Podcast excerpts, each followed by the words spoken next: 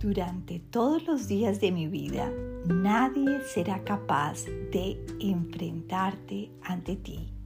Así como estuve con Moisés, estaré contigo y no te dejaré ni te abandonaré.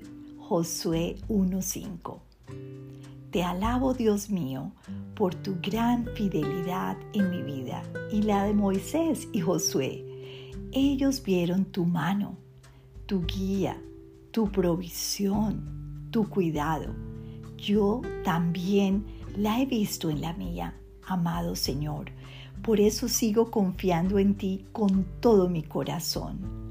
Te amo, Señor te ruego que estés hoy conmigo en cada paso y que yo te entregue todas las áreas de mi vida y me protejas del enemigo, del mundo y de mi propia mala naturaleza.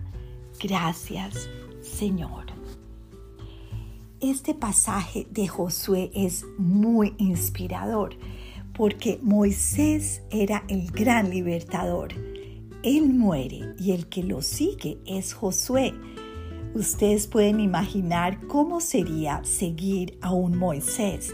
Josué se sintió pues que no tenía las capacidades y Dios le dijo, no te preocupes, yo no te voy a dejar, así como estuve con Moisés, voy a estar contigo.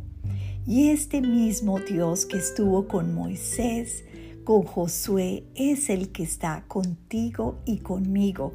Y ya lo hemos visto, su fidelidad es grande y no nos va a dejar.